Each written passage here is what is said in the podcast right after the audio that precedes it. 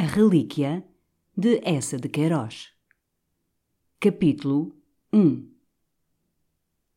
Meu avô foi o padre Rufino da Conceição, licenciado em Teologia, autor de uma devota Vida de Santa Filomena e prior da Amendoeirinha. Meu pai, afilhado de Nossa Senhora da Assunção, chamava-se Rufino da Assunção Raposo e vivia em Évora com minha avó, Filomena Raposo, por alcunha a Repolhuda, doceira na rua do Lagar dos Dízimos.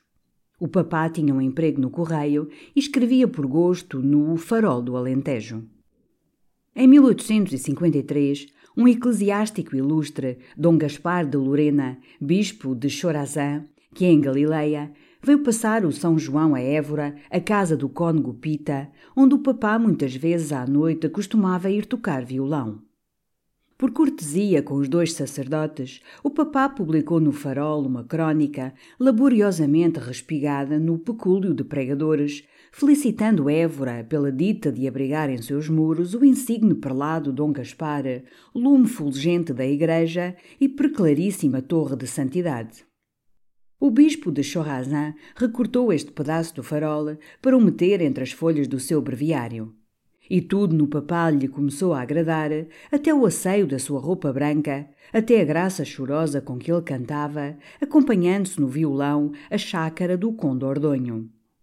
Mas quando soube que este Rufino da Assunção, tão moreno e simpático, era o afilhado carnal do seu velho Rufino da Conceição, camarada de estudos no bom seminário de São José e nas veredas teológicas da universidade, a sua afeição pelo papá tornou-se extremosa.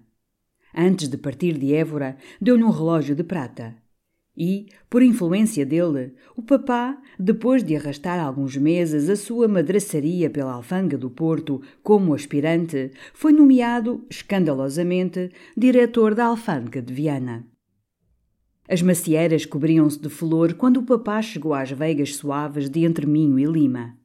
E logo nesse julho conheceu um cavalheiro de Lisboa, o comendador G. Godinho, que estava passando o verão com duas sobrinhas, junto ao rio, numa quinta chamada o Mosteiro, antigo solar dos condes de Lindoso. A mais velha destas senhoras, Dona Maria do Patrocínio, usava óculos escuros e vinha todas as manhãs da quinta à cidade, num burrinho, com o criado de farda, ouvir missa a Santana. A outra, Dona Rosa, gordinha e trigueira, tocava a harpa, sabia de cor os versos do amor e melancolia e passava horas à beira da água, entre a sombra dos amieiros, rojando o vestido branco pelas relvas, a fazer raminhos silvestres. O papá começou a frequentar o mosteiro. Um guarda da alfândega levava-lhe o violão e enquanto o comendador e outro amigo da casa, o Margaride, doutor delegado, se embebiam numa partida de gamão e Dona Maria do Patrocínio rezava em cima o terço, o papá, na varanda, ao lado de Dona Rosa, de fronte da lua, redonda e branca sobre o rio, fazia gemer no silêncio os bordões e dizia as tristezas do conde Ordonho. Outras vezes jogava ele a partida de gamão.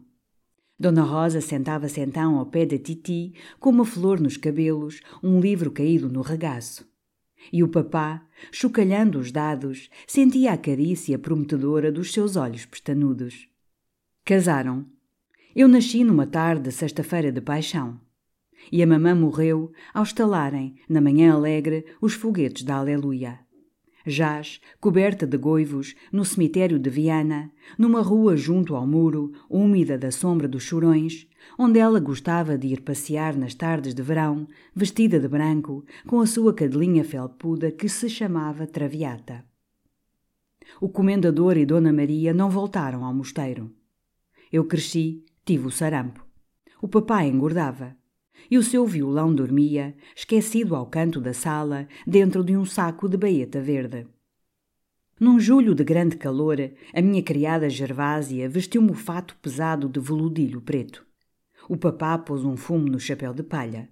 Era o luto do comendador G. Godinho, a quem o papá muitas vezes chamava, por entre dentes, malandro. Depois, numa noite de entrudo, o papá morreu de repente com uma apoplexia ao descer a escadaria de pedra da nossa casa, mascarado de urso, para ir ao baile das senhoras Macedos. Eu fazia então sete anos. E lembro-me de ter visto, ao outro dia, no nosso pátio, uma senhora alta e gorda, com uma mantilha rica de renda negra, a soluçar diante das manchas de sangue do papá, que ninguém lavara e já tinham secado nas lajes. À porta uma velha esperava, rezando, encolhida no seu mantel de baetilha. As janelas da frente da casa foram fechadas. No corredor escuro, sobre um banco, um candeeiro de latão ficou dando a sua luzinha de capela, fumarenta e mortal. Ventava e chovia. Pela vidraça da cozinha, enquanto a Mariana, choramingando, abanava o fogareiro, eu vi passar, no largo da Senhora da Agonia, o homem que trazia às costas o caixão do papá. No alto frio do monte, a capelinha da senhora, com a sua cruz negra, parecia mais triste ainda, branca e nua entre os pinheiros, quase a sumir-se na névoa. E adiante, onde estão as rochas, gemia e rolava, sem descontinuar, um grande mar de inverno. À noite, no quarto de engomar, a minha criada Gervásia sentou-me no chão, embrulhado num saiote. De quando em quando rangiam no corredor as botas do João, guarda da alfândega, que andava a defumar com a alfazema. A cozinheira trouxe-me uma fatia de pão de ló. Adormeci. E logo achei-me a caminhar à beira de um rio claro, onde os chopos, já muito velhos, pareciam ter uma alma e suspiravam. E ao meu lado ia andando um homem nu, com duas chagas nos pés e duas chagas nas mãos, que era Jesus Nosso Senhor.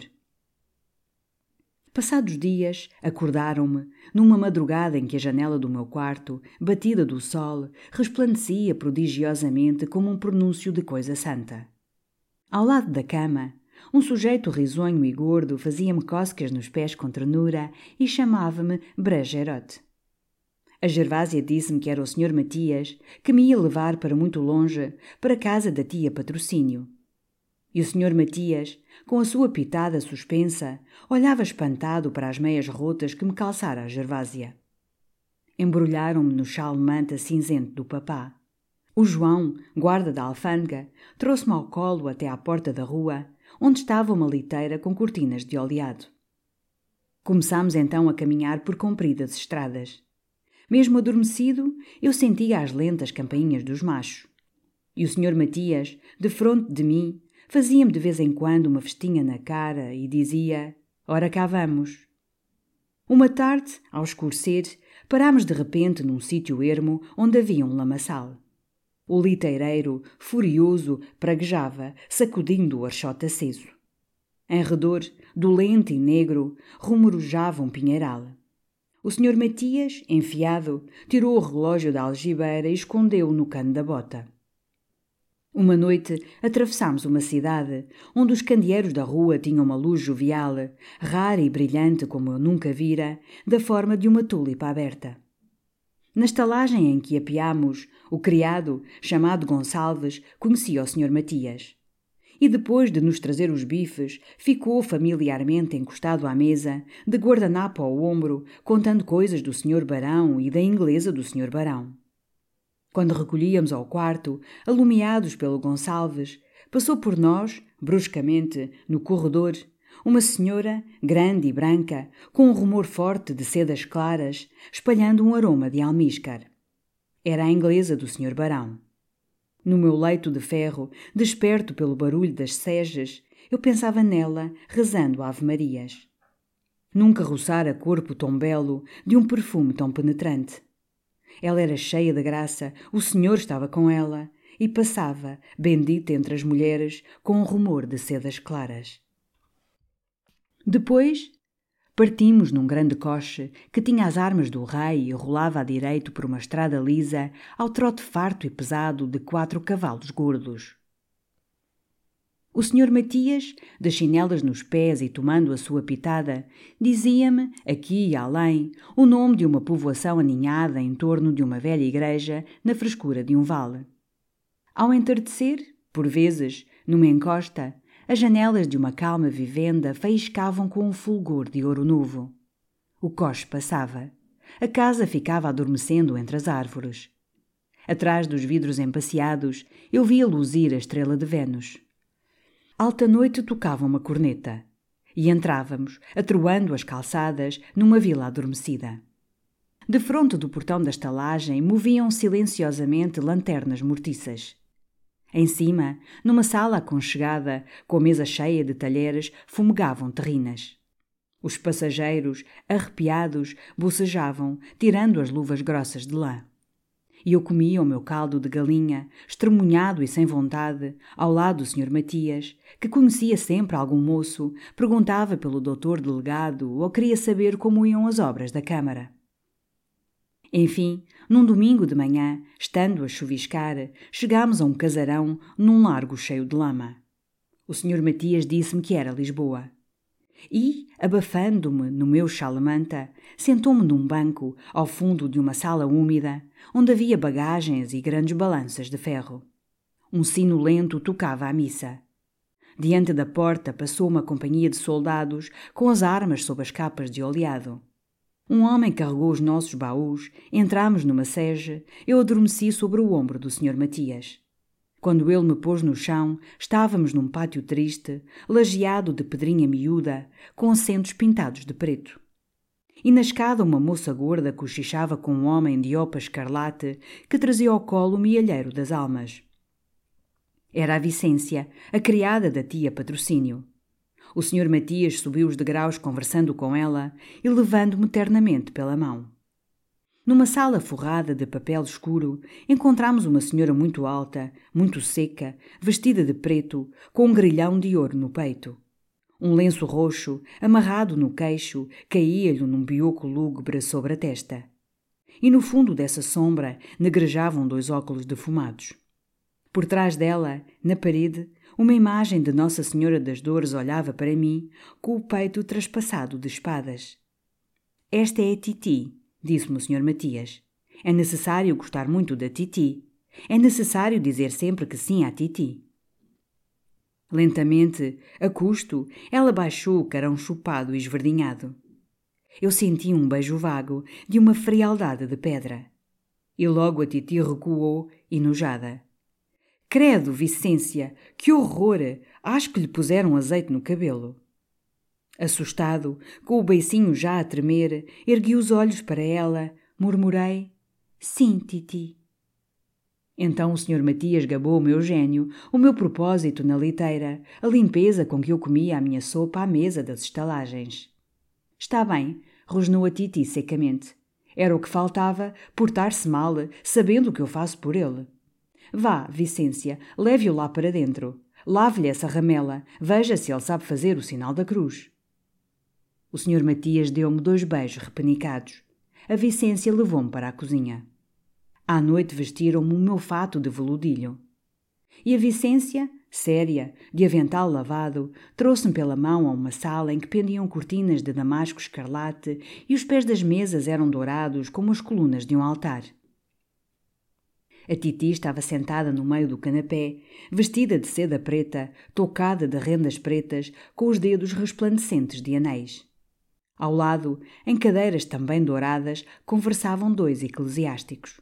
Um, risonho e nédio, de cabelinho encaracolado e já branco, abriu os braços para mim paternalmente.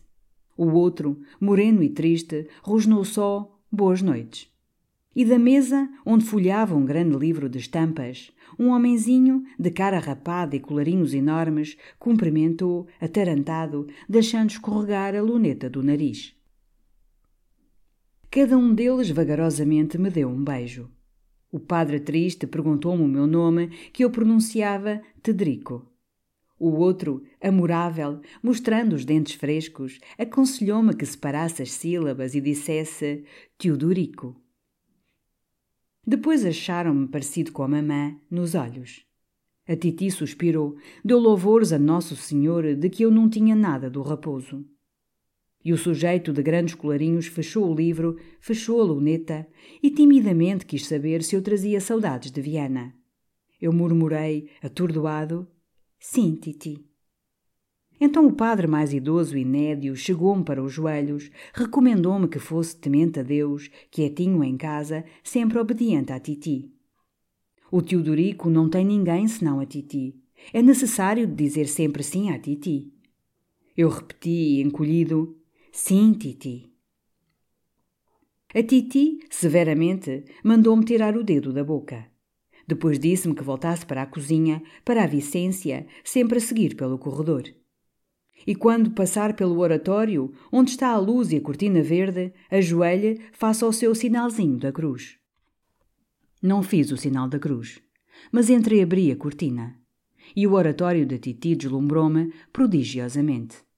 Era todo revestido de seda roxa, com painéis enternecedores em caixilhos floridos, contando os trabalhos do Senhor. As rendas da toalha do altar roçavam o chão tapetado. Os santos de marfim e de madeira, com auréolas lustrosas, viviam num bosque de violetas e de camélias vermelhas. A luz das velas de cera fazia brilhar duas salvas nobres de prata, encostadas à parede, em repouso, como broquéis de santidade. E erguido na sua cruz de pau preto, sob um dossel, Nosso Senhor Jesus Cristo era todo de ouro e reluzia. Cheguei-me devagar até junto à almofada de veludo verde, pousada diante do altar, cavada pelos piedosos joelhos da Titi. Ergui para Jesus crucificado os meus lindos olhos negros. E fiquei pensando que no céu os anjos, os santos, Nossa Senhora e o Pai de todos deviam ser assim, de ouro, cravejados talvez de pedras.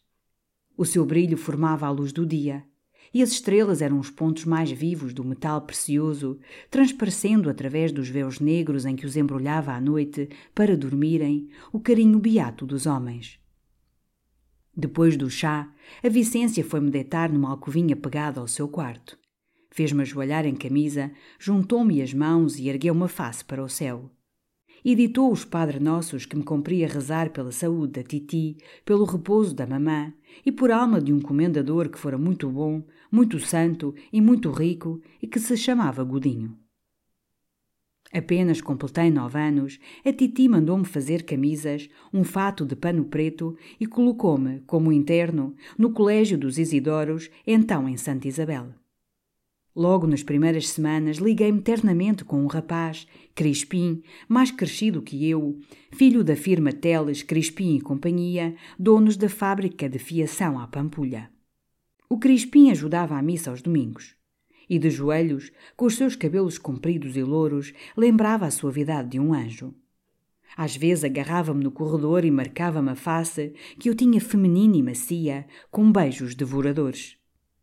À noite, na sala de estudo, à mesa onde folheávamos os sonolentes dicionários, passavam bilhetinhos a lápis, chamando-me seu idolatrado e prometendo-me caixinhas de penas de aço.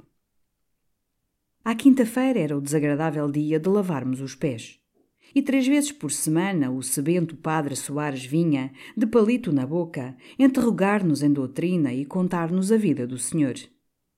Ora, depois pegaram e levaram-no de rastos à casa de Caifás. Olá, o da pontinha do banco. Quem era Caifás? Emenda, emenda adiante.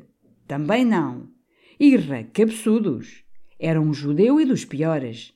Ora, diz que, lá num sítio muito feio da Judeia, há uma árvore toda de espinhos que é mesmo de arrepiar. A sineta do recreio tocava.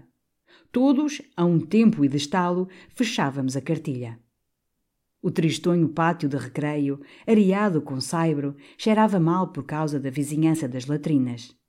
E o regalo para os mais crescidos era tirar uma fumaça do cigarro às escondidas, numa sala terra e aonde aos domingos o mestre de dança, o velho Cavinetti, frisado e de sapatinhos decotados, nos ensinava mazurcas. Cada mês a Vicência, de capote e lenço, me vinha buscar depois da missa para ir passar um domingo com a Titi. Isidoro Júnior, antes de eu sair, examinava-me sempre os ouvidos e as unhas. Muitas vezes, mesmo na bacia dele, dava-me uma ensaboadela furiosa, chamando-me baixo sebento. Depois trazia-me até à porta, fazia-me uma carícia, tratava-me de seu querido amiguinho e mandava pela Vicência os seus respeitos à senhora Dona Patrocínio das Neves. Nós morávamos no campo de Santana. Ao descer o chiado, eu parava numa loja de estampas, diante do lânguido quadro de uma mulher loura, com os peitos nus, recostada numa pele de tigre e sustentando na ponta dos dedos, mais finos que os do Crispim, um pesado fio de pérolas. A claridade daquela nudez fazia-me pensar na inglesa do Sr. Barão. E esse aroma, que tanto me perturbara no corredor da estalagem, respirava-o outra vez, finamente espalhado, na rua cheia de sol, pelas sedas das senhoras que subiam para a missa do Loreto, espartilhadas e graves. A Titi, em casa, estendia-me a mão a beijar. E toda a manhã eu ficava folheando volumes do Panorama Universal na saleta dela, onde havia um sofá de riscadinho, um armário rico de pau preto e litografias coloridas com ternas passagens da vida puríssima do seu favorito santo, o patriarca São José. A Titi, de lenço roxo carregado para a testa, sentada à janela por dentro dos vidros, com os pés embrulhados numa manta, examinava solicitamente um grande caderno de contas. Às três horas enrolava o caderno e de dentro da sombra do lenço começava a perguntar-me doutrina. Dizendo o credo, desfiando os mandamentos, com os olhos baixos, eu sentia o seu cheiro acre e adocicado a rapé e a formiga. Aos domingos vinham jantar conosco os dois eclesiásticos. O de cabelinho encaracolado era o padre Casimiro, procurador da Titi. Dava-me abraços risonhos. Convidava-me a declinar arbor arboris, currus curri, Proclamava-me com afeto talentaço. E o outro eclesiástico elogiava o Colégio dos Isidoros, formosíssimo estabelecimento de educação, como não havia nem na Bélgica. Esse chamava-se Padre Pinheiro.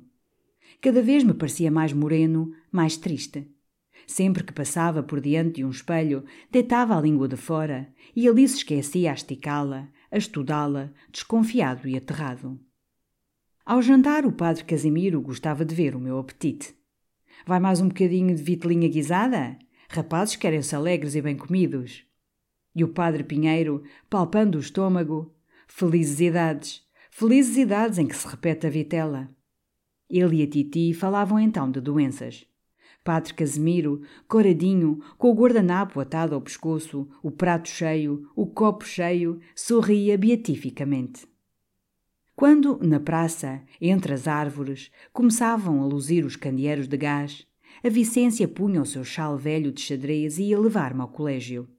BetMGM has an unreal deal for sports fans in Virginia. Turn $5 into $150 instantly when you place your first wager at BetMGM. Simply download the BetMGM app and sign up using code Champion150. Then place a $5 wager on any sport. You'll receive $150 in bonus bets, regardless of your wager's outcome. And if you think the fun stops there, the King of Sportsbooks has plenty of surprises in store. Check out daily promotions, same game parlays, live bets, and so much more. Download the app in Virginia today and get $150 in bonus bets instantly from your first wager. Only at BetMGM. BetMGM and GameSense remind you to play responsibly. See BetMGM.com for terms. 21 plus only, Virginia only. New customer offer, subject to eligibility requirements. Rewards are non withdrawable bonus bets that expire in seven days. Please gamble responsibly. Gambling problem? Call 1 800 Gambler. Promotional offer not available in Washington, D.C.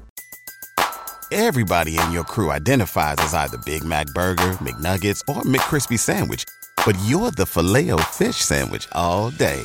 That crispy fish, that savory tartar sauce, that melty cheese, that pillowy bun. Yeah, you get it every time. And if you love the filet of fish, right now you can catch two of the classics you love for just $6. Limited time only. Price and participation may vary. Cannot be combined with any other offer. Single item at regular price. Ba da ba ba ba. A essa hora, nos domingos, chegava o sujeitinho de cara rapada e vastos colarinhos, que era o Sr. José Justino, secretário da Confraria de São José e tabelião da Titi, com cartório a São Paulo. No pátio, tirando já o seu paletó, fazia-me uma festa no queixo e perguntava à Vicência pela saúde da senhora Dona Patrocínio. Subia. Nós fechávamos o pesado portão. E eu respirava consoladamente, porque me entristecia aquele casarão com os seus damascos vermelhos, os santos inumeráveis e o cheirinho a capela. Pelo caminho a Vicência falava-me da Titi, que a trouxera, havia seis anos, da misericórdia. Assim eu fui sabendo que ela padecia do fígado. Tinha sempre muito dinheiro em ouro numa bolsa de seda verde. E o comendador Godinho, tio dela e da minha mamã, deixara-lhe duzentos contos em prédios, em papéis, e a quinta do mosteiro ao pé de Viana, e pratas e louças da Índia. Que rica que era a Titi! Era necessário ser bom, agradar sempre à Titi.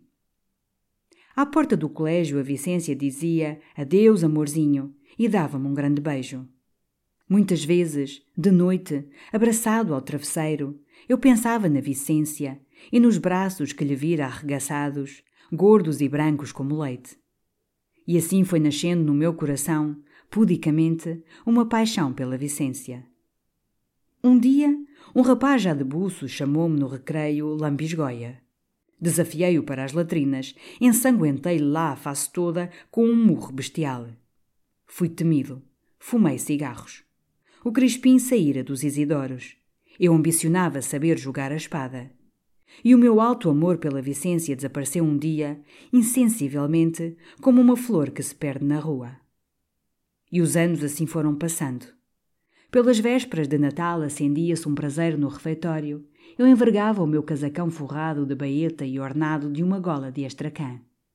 Depois chegavam as andorinhas aos beirais do nosso telhado e no oratório da Titi, em lugar de camélias, vinham braçadas dos primeiros cravos vermelhos perfumar os pés de ouro de Jesus. Depois era o tempo dos banhos de mar e o padre Casimiro mandava à Titi um gigo de uvas da sua quinta de Torres eu comecei a estudar retórica. Um dia, o nosso bom procurador disse-me que eu não voltaria mais para os Isidoros, indo acabar os meus preparatórios em Coimbra, na casa do Dr. Roxo, lente de teologia. Fizeram-me roupa branca. A titio deu-me num papel a oração que eu diariamente devia rezar a São Luís Gonzaga, padroeiro da mocidade estudiosa, para que ele conservasse em meu corpo a frescura da castidade e na minha alma o medo do Senhor.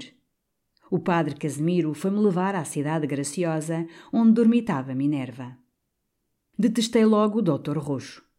Em sua casa sofri vida dura e claustral. E foi um inefável gosto quando, no meu primeiro ano de direito, o desagradável eclesiástico morreu miseravelmente de um antraz. Passei então para a divertida hospedaria das Pimentas e conheci logo, sem moderação, todas as independências e as fortes delícias da vida. Nunca mais rosnei a de lambida oração a São Luís Gonzaga, nem dobrei o meu joelho viril diante de imagem benta que usasse a auréola na nuca. Embebedei-me com alarido nas camelas. Afirmei a minha robustez morrando sanguinolentamente um marcador do trone. Fartei a carne com saborosos amores no terreiro da erva. Vadiei ao luar, ganindo fados. Usava moca. E como a barba me vinha, basta e negra, aceitei com orgulho a alcunha de raposão. Todos os quinze dias, porém, escrevia à Titi, na minha boa letra, uma carta humilde e piedosa, onde lhe contava a severidade dos meus estudos, o recato dos meus hábitos, as copiosas rezas e os rígidos jejuns, os sermões de que me nutria, os doces desagravos ao coração de Jesus à tarde, na Sé, e as novenas com que consolava a minha alma em Santa Cruz no remanso dos dias feriados. Os meses de verão em Lisboa eram depois dolorosos. Não podia sair, mesmo a espontar o cabelo, sem implorar da titi uma licença servil. Não ousava fumar ou café. Devia recolher virginalmente à noitinha. E, antes de me deitar, tinha de rezar com a velha um longo terço no oratório. Eu próprio me condenara a esta detestável devoção. Tu lá nos estudos costumas fazer o teu terço? Perguntara-me com ternura a Titi. E eu, sorrindo abjetamente, ora essa é que nem posso adormecer sem ter rezado o meu rico terço. Aos domingos continuavam as partidas. O padre Pinheiro, mais triste, queixava-se agora do coração e um pouco também da bexiga. E havia outro comensal, velho amigo do comendador Godinho, fiel visita das Neves, o Margarida, o que fora delegado em Viana, depois juiz em Mangualde. Rico por morte de seu mano Abel, secretário da Câmara Patriarcal, o doutor aposentara-se, farto dos autos, e vivia em ócio, lendo os periódicos, num prédio seu na Praça da Figueira. Como conhecera o papá, e muitas vezes o acompanhara ao mosteiro, tratou-me logo com autoridade e por você. Era um homem corpulento e solene, já calvo, com um carão lívido, onde destacavam as sobrancelhas cerradas, densas e negras como carvão. Raras vezes penetrava na sala da Titi sem atirar, logo da porta, uma notícia pavorosa. Então, não sabem? Um incêndio medonho, na Baixa. Apenas uma fumaraça numa chaminé. Mas o bom Margaride, em novo, num sombrio acesso de imaginação, compusera duas tragédias. E daí lhe ficara este gosto mórbido de exagerar e de impressionar. Ninguém como eu, dizia ele, saboreia o grandioso. E, sempre que aterrava a Titi e os sacerdotes, sorvia gravemente uma pitada. Eu gostava do doutor Margarida. Camarada do papá em Viana, muitas vezes lhe ouvira cantar, ao violão, a chácara do Conde Ordonho. Tardes inteiras vagueara com ele poeticamente, pela beira da água, no mosteiro, quando a mamã fazia raminhos silvestres à sombra dos amieiros e mandou-me as amêndoas mal eu nasci, à noitinha, em sexta-feira de paixão. Além disso, mesmo na minha presença, ele gabava francamente à titi o meu intelecto e a circunspeção dos meus modos. O nosso Teodorico, Dom Patrocínio, é moço para deleitar uma tia. Vossa Excelência, minha rica senhora, tem aqui um telêmaco. Eu corava, modesto. Ora, foi justamente passeando com ele no Rocio, num dia de agosto, que eu conheci um parente nosso, afastado, primo do comendador G. Godinho. O doutor Margarida apresentou-me, dizendo apenas: O Xavier, teu primo, moço de grandes dotes. Era um homem enxovalhado, de bigode louro, que fora galante e desbaratara furiosamente trinta contos, herdados de seu pai, dono de uma cordoaria em Alcântara. O comendador G. Godinho, meses antes de morrer da sua pneumonia, tinham recolhido por caridade à Secretaria da Justiça com 20 mil reis por mês. E o Xavier agora vivia com uma espanhola chamada Carmen e três filhos dela num casebre da Rua da Fé. Eu fui lá num domingo. Quase não havia móveis. A bacia da cara, a única, estava entalada no fundo roto da palhinha de uma cadeira. O Xavier toda a manhã deitara escarros de sangue pela boca. E a Carmen, despenteada, em chinelas, arrastando uma bata de fustão manchada de vinho, embalava surumbaticamente pelo quarto uma criança embrulhada num trapo e com a cabecinha coberta de feridas. Imediatamente o Xavier, tratando-me por tu, falou-me da tia Patrocínio. Era a sua esperança, naquela sombria miséria, a tia Patrocínio. Serva de Jesus, proprietária de tantos prédios, ela não podia deixar um parente, um godinho, definhar-se ali naquele casebre, sem lençóis, sem tabaco, com os filhos em redor, esfarrapados, a chorar por pão. Que custava à tia patrocínio estabelecer-lhe, como já fizera o Estado, uma mesadinha de vinte mil reis? Tu é que lhe devias falar, Teodorico. Tu é que lhe devias dizer: Olha para essas crianças. Nem meias têm. Anda cá, Rodrigo, diz aqui ao tio Teodorico que comeste hoje ao almoço. Um bocado de pão de ontem. E sem manteiga, sem mais nada. E aqui está a nossa vida, Teodorico. Olha que é duro, menino. Enternecido, prometi falar à Titi. Falar à Titi. Eu nem ousaria contar à Titi que conhecia o Xavier e que entrava nesse casebre impuro onde havia uma espanhola, emagrecida no pecado. E para que eles não percebessem o meu ignóbil terror da Titi, não voltei à Rua da Fé. No meado de setembro, no dia da Natividade de Nossa Senhora, sou pelo Dr. Barroso que o primo Xavier, quase a morrer, me queria falar em segredo. Fui lá, de tarde, contrariado. Na escada cheirava a febre. A Carmen, na cozinha, conversava por entre soluços com outra espanhola magrita, de mantilha preta e corpetezinho triste de cetim cor de cereja. Os pequenos, no chão, rapavam um tacho de açorda. E na alcova o Xavier, enrodilhado num cobertor, com a bacia da cara ao lado, cheia de escarros de sangue, tossia despedaçadamente. És tu, rapaz? Então que é isso, Xavier? Ele exprimiu, num termo obsceno, que estava perdido. Estirando-se de costas, com um brilho seco nos olhos, falou-me logo da Titi. Escrevera-lhe uma carta linda, de rachar o coração. A fera não respondera. E, agora, ia mandar para o jornal de notícias um anúncio a pedir uma esmola, assinando Xavier Godinho, primo do rico comendador G. Godinho. Queria ver se Dona Patrocínio das Neves deixaria um parente, um godinho, mendigar assim, publicamente, na página de um jornal. Mas é necessário que tu me acudas, rapaz, que a enterneças. Quando ela ler o anúncio, conta-lhe esta miséria. Desperta-lhe o brio. Diz-lhe que é uma vergonha ver morrer ao abandono um parente, um godinho. Diz-lhe que já se rosna. Olha, se hoje pude tomar um caldo, é que essa rapariga, a Lolita, que está em casa da benta bexigosa, nos trouxe aí quatro coroas. Vê tu a que eu cheguei. Ergui-me, comovido. Conta comigo, Xavier. Olha, se tens aí cinco tostões que te não façam falta, dá-os à Carmen. Dei-lhes a ele. E saí, jurando que ia falar a Titi, solenemente, em nome dos godinhos e em nome de Jesus. Depois do almoço, ao outro dia, a Titi, de palito na boca, e vagarosa, desdobrou o jornal de notícias. E de certo achou logo o anúncio do Xavier, porque ficou longo tempo fitando o canto da terceira página onde ele negrejava, aflitivo, vergonhoso, medonho. Então pareceu-me ver, voltados para mim, lá do fundo nu do casebre, os olhos aflitos do Xavier. A face amarela da Carmen, lavada de lágrimas. As pobres mãozinhas dos pequenos, magras, à espera da colha de pão. E todos aqueles desgraçados ansiavam pelas palavras que eu ia lançar à Titi, fortes, tocantes, que os deviam salvar e dar-lhes o primeiro pedaço de carne daquele verão de miséria. Abri os lábios. Mas já a Titi, recostando-se na cadeira, rosnava com um sorrisinho feroz. Que se aguente. É o que sucede a quem não tem temor a Deus e se mete com bêbadas não tivesse comido tudo em relaxações. Cá para mim, homem perdido com saias, homem que anda atrás de saias, acabou.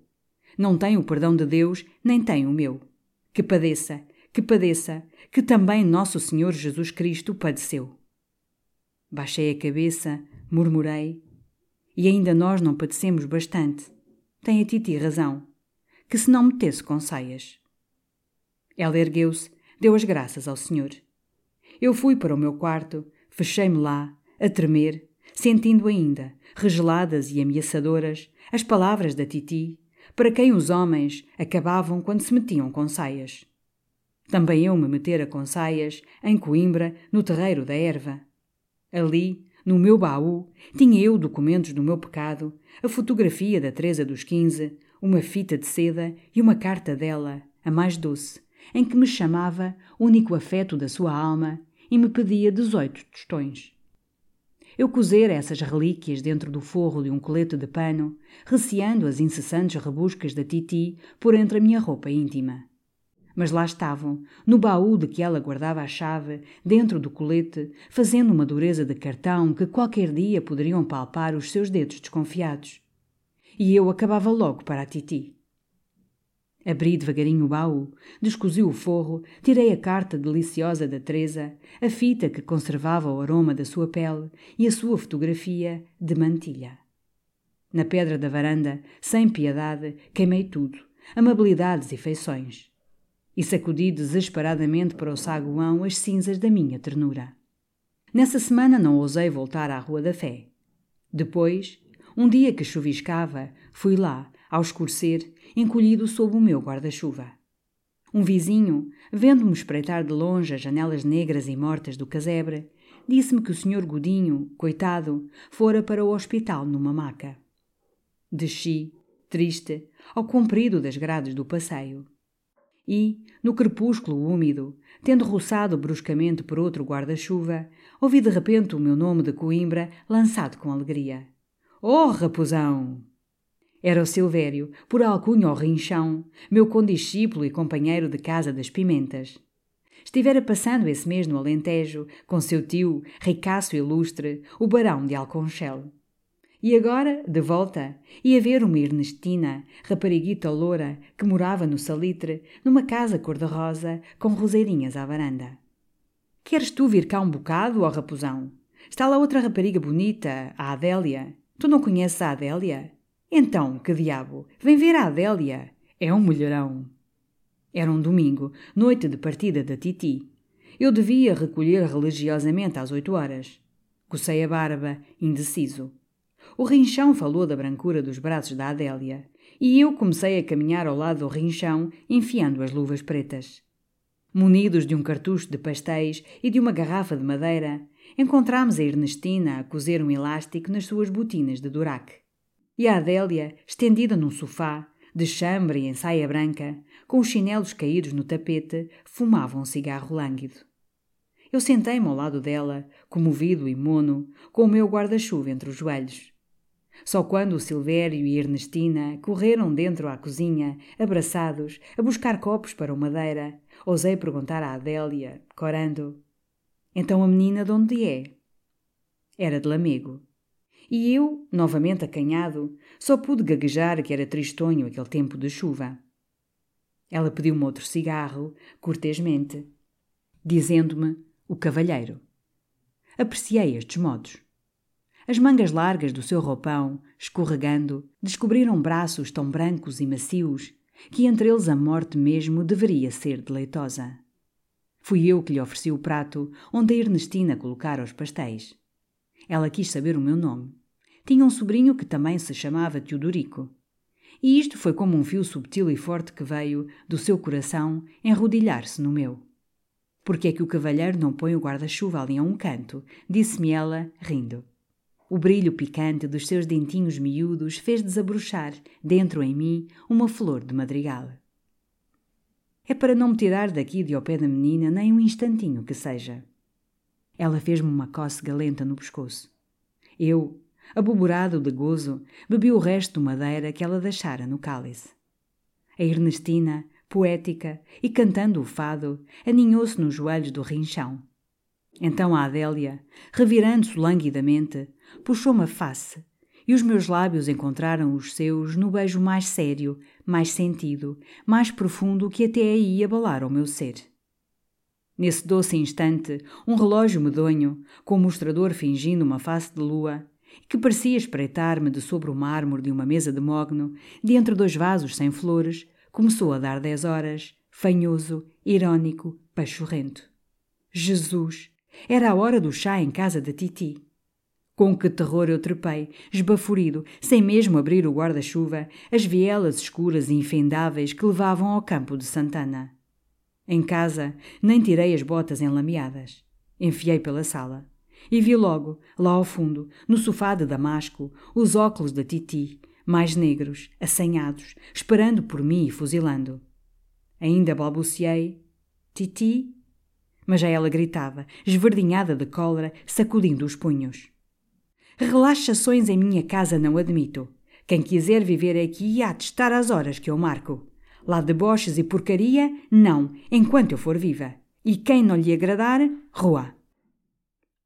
Sob a rajada estridente da indignação da senhora Dona Patrocínio, Padre Pinheiro e o tabelião Justino tinham dobrado a cabeça, embaraçados. O doutor Margarida, para apreciar conscienciosamente a minha culpa, puxou o seu pesado relógio de ouro. E foi o bom Casimiro que entreveio, como sacerdote, como procurador, influente e suave. Dona Patrocínio tem razão, tem muita razão em querer ordem em casa. Mas talvez o nosso Teodorico se tivesse demorado um pouco mais no Martinho a ouvir falar de estudos, de compêndios. Exclamei amargamente. Nem isso, Padre Casimiro, nem no Martinho estive. Sabe onde estive? No convento da Encarnação. É verdade, encontrei um condiscípulo meu que ia lá buscar a irmã. Hoje era festa. A irmã tinha ido passar o dia com uma tia, uma comendadeira. Estivemos à espera, a passear no pátio. A irmã vai casar. Ele andou a contar-me do noivo e do enxoval e do apaixonada que ela está. Eu morro por me safar, mas com cerimónia do rapaz, que é sobrinho do barão de Alconchel, e ele, zás, zás, a falar da irmã e do namoro e das cartas. A tia patrocínio uivou de furor. Olha que conversa, que porcaria de conversa, que indecente conversa para o pátio de uma casa de religião. Cala-te, alma perdida, que até devias ter vergonha. E fica entendido. Para outra vez que venha a estas horas, não me entre em casa. Fica na rua como um cão. Então o doutor Margarida estendeu a mão pacificadora e solene. Está tudo explicado. O nosso Teodorico foi imprudente, mas o sítio onde esteve é respeitável. E eu conheço o barão de Alconchel. É um cavalheiro da maior circunspeção e um dos mais abastados do Alentejo. Talvez mesmo um dos mais ricos proprietários de Portugal. O mais rico, direi. Mesmo lá fora não haverá fortuna territorial que lhe ceda, nem que se lhe compare. Só em porcos, só em cortiça, centenares de contos, milhões. Erguera-se. O seu vozeirão empolado rolava serras de ouro. E o bom Casimiro murmurava, ao meu lado, com brandura: Tome o seu chazinho, Teodorico, vá tomando o seu chazinho. E creia que a Titi não deseja senão o seu bem. Puxei, com a mão a tremer, a minha chávena de chá. E, remexendo desfalecidamente o fundo do açúcar, pensava em abandonar para sempre a casa daquela velha medonha que assim me ultrajava diante da magistratura e da igreja, sem consideração pela barba que me começava a nascer, forte, respeitável e negra. Mas, aos domingos, o chá era servido nas pratas do comendador G. Godinho. Eu via-as, maciças e resplandecentes, diante de mim o grande bule, terminando em bico de pato. O açucareiro, cuja asa tinha a forma de uma cobra assanhada. E o paliteiro gentil, em figura de macho trotando sob os seus alforjes. E tudo pertencia a Titi. Que rica que era a Titi! Era necessário ser bom, agradar sempre a Titi. Por isso, mais tarde, quando ela penetrou no oratório para cumprir o terço, já eu lá estava, de rojos, gemendo, martelando o peito e suplicando ao Cristo de ouro que me perdoasse ter ofendido a Titi.